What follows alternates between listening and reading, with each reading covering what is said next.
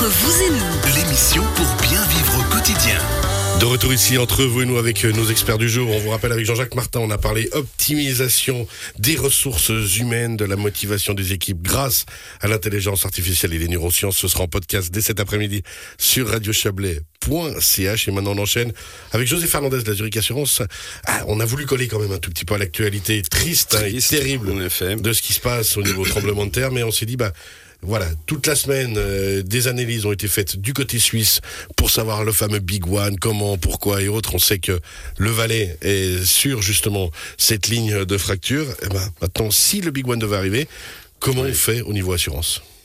Alors écoutez, c'est une excellente réflexion à avoir qui colle à la réalité. Le Big One chez nous, il est estimé par les experts en dessous de 7 ou autour des 7. Là, on a vécu, enfin, en Syrie, entre la frontière euh, syrienne Syrie. et turque, il y a eu une euh, magnitude de 7-8 qui a été enregistrée. Énorme. On sait qu'un Big One qui se, se situerait entre 6 et 7 chez nous ferait environ 100 milliards de, de dommages. Euh, il y a une idée reçue qu'il y a des établissements cantonaux, alors ce qui est vrai dans la plupart des cantons, il y a un établissement cantonal qui pourrait effectivement intervenir. Il faut savoir que les, les établissements cantonaux ont créé un pool pour l'événement tremblement de terre qui n'est pas assuré dans la base et que dans ce pool, il y a environ 2 milliards. Donc à mettre en rapport avec les, les 100 milliards.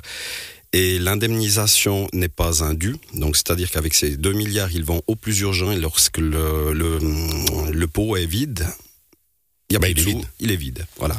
Donc, pour revenir peut-être aux, aux auditeurs qui nous écoutent, qui sont propriétaires, que ça soit d'une maison individuelle ou d'une euh, d'un appartement PPE ou de locaux commerciaux, il y a possibilité de s'assurer, il n'y a pas d'obligation, hein, il y a possibilité de s'assurer contre le tremblement de terre. Aujourd'hui, votre banquier vous demande effectivement une assurance bâtiment. Donc c'est une obligation pour euh, la banque, pour le dossier de la banque, de s'assurer au niveau du bâtiment. Il vous demande principalement des couvertures pour l'incendie et le dégât des eaux. Donc euh, le tremblement de terre est exclu. À savoir si on continue sur cette ligne, donc une banque égale dette, tremblement de terre, dommage important à votre euh, bien, le bien étant en gage auprès de la banque pour garantir votre prêt, là vous avez un problème pas que financier. Bah oui. Voilà. Donc la banque, en effet, elle pourrait faire. Donc on, va continuer peut-être sur cette logique de dette. euh, un effort si vous n'êtes pas au maximum, donc au, toit, au plafond euh, de votre possibilité de crédit. Mais vous pouvez imaginer que vous aurez très vite un problème avec votre banquier qui va vous dire écoutez, il faut réparer maintenant. euh, comment on fait?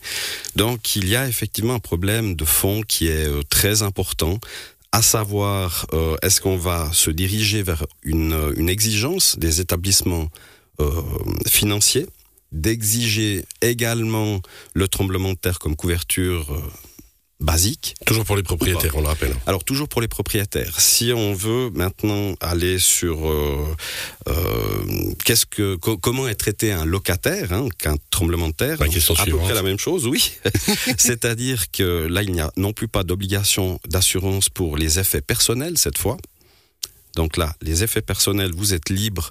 Euh, en tout cas, un Valais, pas sur le canton de Vaud, où il y a un établissement de cantonal, un, établissement cantonal, oui, obligatoire, euh, qui va également vous couvrir contre l'incendie exclusivement.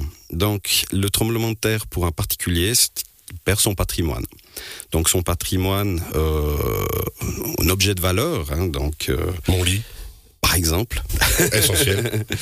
ses, ses affaires personnelles, ses bijoux. Donc il y a aujourd'hui peut-être une réflexion globale de nouveau à avoir lorsqu'on propose euh, une couverture tremblement de terre, elle est nettement plus abordable qu'il y a quelques années. C'est devenu euh, une couverture que l'on propose systématiquement pour les nouvelles constructions et les nouvelles promotions, où là effectivement on la discute très peu. C'est-à-dire que une très forte majorité euh, des propriétaires y souscrivent. L'avantage ou le bénéfice pour tout un chacun, c'est que le tarif de ces couvertures a fortement diminué. Et à l'heure actuelle, la plupart des compagnies appliquent un tarif uniforme, c'est-à-dire que si vous avez un bâtiment qui est aux normes actuelles antisismiques, vous allez payer le même prix, donc le tarif qui est appliqué est le même que pour un bâtiment qui n'est pas aux normes, qui a été construit avant que ces fameuses normes soient obligatoires. Par exemple, on Valais autour des années 2005-2006. Euh, ça, c'est pour motiver euh, les propriétaires euh, à souscrire alors ça, c'est pour donner une information importante, parce que si vous avez effectivement un bâtiment depuis de nombreuses années, que vous avez fait appel à un spécialiste en assurance pour l'assurer, par exemple, il y a 15 ans, vous avez peut-être dû faire une évaluation, c'est-à-dire une analyse de l'état de votre bâtiment qui pourrait résulter sur euh, un dossier disant que pour pouvoir assurer cette maison contre euh, euh, le risque sismique, il faut consolider deux murs importants et sinon vous n'étiez pas assurable. Aujourd'hui, c'est beaucoup plus simple. Donc les expertises existent. Hein, au niveau du canton, on sait qu'en Valais, par exemple, tous euh, les, bâtiments euh, appartenant au canton et aux communes ont été euh, ont, été consolidés, on va dire, au niveau des normes sismiques. Pour les assurances, il n'y a pas cette obligation. Donc vous pourriez bénéficier aujourd'hui d'une couverture sismique pour votre vieille bâtisse au tarif d'une bâtisse qui euh, sortirait de terre cette année. Alors si on s'assure maintenant, quand vous avez dit qu'il y avait 100 milliards de dégâts si ça arrivait, mais qu'il n'y a que 2 milliards de réserves. Alors 2 milliards de réserves auprès du pool euh, des, établissements cantonaux. Alors si prioritaire. si, vous, si vous, prioritaire pas, si vous vous assurez, ben c'est bien sûr de votre responsabilité. Donc c'est un assureur privé qui vous assurerait déjà première chose effectivement là, il y a toute une, euh, toute une, euh, un panel de prestations. Donc, la première étant bien sûr de remettre en état euh, votre bâtiment, si c'est possible, hein, bien sûr.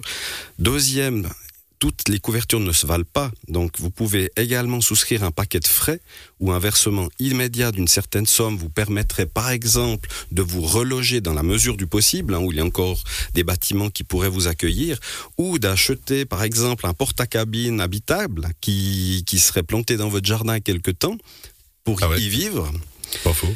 et, et là, de nouveau à, des tarifs qui sont relativement euh, raisonnables. Si je prends l'exemple d'une maison qui est assurée à 800 000 francs, donc montant d'assurance égal montant euh, valeur de construction, hein, combien coûte reconstruire au même endroit hors terrain, on parle de tarifs entre 150 et 300 francs. Pour vous donner un ordre d'idée par année, qui bien sûr est une charge euh, supplémentaire à déduire fiscalement déductible. Alors, Jean-Jacques Martin, euh, Martin quoi on partage la question rapidement. Euh, assurance, tremblement de terre, vous y croyez Moi, c'est fait depuis 10 ans. Ah, voilà. Voilà. C'est répondu. vous d'ailleurs. C'est répondu. Bravo. Au niveau entreprise, ouais. Au niveau entreprise également. Hein. C'est une réalité euh, qui a été prise en compte. Oui, alors niveau entreprise aussi. Alors effectivement, là, on parle principalement de propriétaires, mais niveau entreprise, vous pouvez imaginer que vos machines, euh, votre stock de vélos, voilà, en l'occurrence, qui est impressionnant. Et beau, et beau, euh, vous auriez vite un problème financier, effectivement, parce que on on pense euh, usuellement à l'incendie, le vol, éventuellement le dégât d'eau, mais rarement aux conséquences d'un tremblement de terre où le bâtiment viendrait tout simplement détruire euh, votre outil de travail et vos stocks. Merci beaucoup. C'était la partie tremblement de terre et puis on va alléger un petit peu tout ça et puis préparer la transition si vous êtes d'accord. Alors oui, oui. Alors on pourrait encore en, parler un bout, mais on a commencé à parler de vélo. Donc justement, les vélos, parlons-en un tout petit peu, c'est plus léger, c'est bientôt le printemps. Bientôt. On s'y prépare en tout cas moralement. Hein. On est venus tous les deux à vélo, euh, Martin Coirou justement. Alors, j'en suis témoin, c'est vrai. et c'est beau, c'est beau, c'est merveilleux. Bon alors les vélos, et c'est beau. Moi, je n'irai pas jusque là. Si si, non, je, confirme. Alors tout évolue. Hein. On bah voit l'intelligence artificielle, la formation et les, les assurances pour les vélos également. Donc les vélos ont évolué ces dernières années. On a, on a aujourd'hui des e-bikes, des e-bikes de différentes euh, catégories. On peut aller un peu plus loin avec ces e-bikes. Donc beaucoup de monde peut aller beaucoup plus loin. Soyons clairs. Auparavant, on serait allé par là autour. Voilà. Hein on Juste va dire ça comme ça. Maintenant, avec un e-bike et une ou deux batteries de réserve, ah bah, on, n'a plus de limite. Voilà. The sky is the limit. les prix ont également pris l'ascenseur. Donc, il existe aujourd'hui une offre très euh, spécifique pour les vélos. Donc, cette offre, elle va d'une assurance type casco, casco comme pour une voiture, à une assistance. Donc l'assistance en Suisse, mais pas que en Europe si vous allez faire 15 jours de, vélo en Espagne ou en France, par exemple, vous pourriez avoir un problème euh, de, de, casse, de panne, devoir euh, prévoir des frais supplémentaires pour vous loger, devoir prévoir des frais supplémentaires pour faire venir certaines pièces. Donc aujourd'hui, euh, la, limite, c'est en fait votre utilisation. Est-ce que vous êtes d'accord d'investir dans votre assurance pour couvrir cette utilisation? Et, dans les e-bikes, voilà, on peut avoir vite un, montant euh, conséquent, conséquent, on s'entend, un, montant à considérer hein, pour l'assurance. Donc c'est vite une, somme qu'il faut, un patrimoine qu'il est judicieux euh, d'assurer. Combien coûte aujourd'hui si on, doit partir sur un e-bike euh, un peu sophistiqué pour faire du vélo de route pour un passionné? Est-ce qu'il y a une fourchette oui, global, à donner, global. E-bike dans la région, on va dire que c'est à peu près 6 euh, à 7 000 francs. 6 à 7 000 francs pour un e-bike.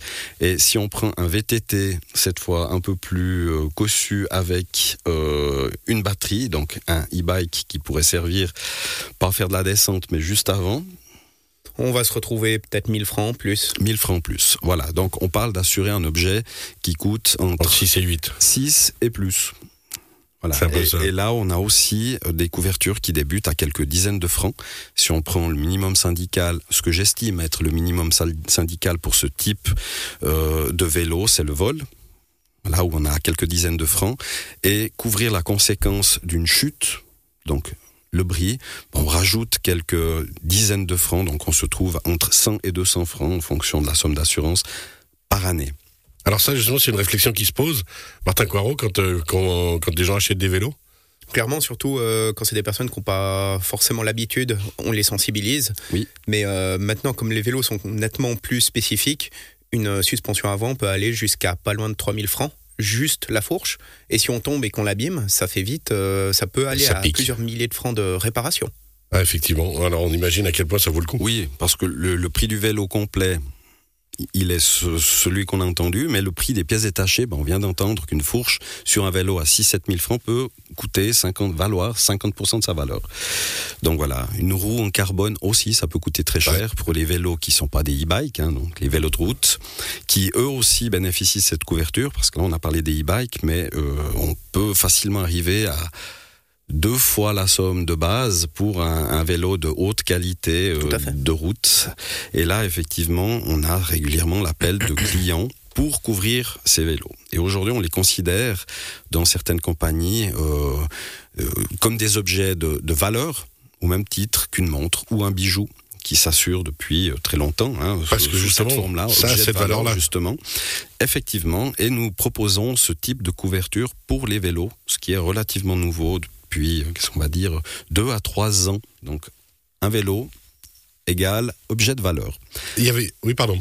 Non, alors, avec la spécificité qu'aujourd'hui nous pouvons assurer euh, ce dépannage ou cette assistance, parce que c'est pas du dépannage, même si ça en est en partie, mais cette assistance pour les personnes qui vont beaucoup plus loin ou qui sont vraiment passionnées euh, pour le vélo. Alors, il y avait une anecdote qui a été partagée hors antenne avec un petit défi, mais on n'y répondra pas aujourd'hui. Euh, c'était le, point Martin Coirot, euh, assurance. Euh, qu'est-ce qui s'était passé avec un vélo de descente? Ah oui, pour un vélo de descente, oui, qui n'était pas assuré sur des pistes de descente. Donc vous avez acheté un vélo de descente pour faire de la descente? Alors c'était pas moi exactement, c'était un client qui m'a rapporté cette histoire. parce qu'on a eu le vélo en réparation. Mais ce même vélo de descente aurait été assuré s'il descendait un chemin pédestre à Valrette ou quelque chose comme ça, ou quelque chose de très très engagé mis une piste verte de, descente. Officielle. Officielle. Le vélo n'était pas euh, assuré par l'assurance euh, dans laquelle elle avait souscrit. Alors ça veut dire qu'il aurait dû raconter, c'est terrible, mais qu'il était dans une forêt. Alors, ça, veut surtout dire qu'il faut vraiment vous renseigner par rapport à l'utilisation que vous en faites. Vous avez un assureur, vous l'appelez, vous lui soumettez votre utilisation et effectivement, il va vous dire ah non, alors vélo de descente à Valrette, euh, ça va, mais pas sur une piste verte. alors, ça n'était pas la Zurich, je le précise, mais ça ouvre le débat parce que toutes les compagnies aujourd'hui, bien sûr, offrent des prestations spécifiques pour les vélos et euh, il faut effectivement qu'il y ait une communication comme toujours. Comme toujours. Parlez à votre assureur. Allez le voir et discuter avec lui. Merci beaucoup José Fernandez de la Assurance à On rappelle dès cet après-midi podcast sur radiochablais.ch. Vos questions WhatsApp 079 364 31 06 et dans quelques instants avec justement Martin Coiron, on va parler vélo de piste et vélo de descente. À tout à l'heure.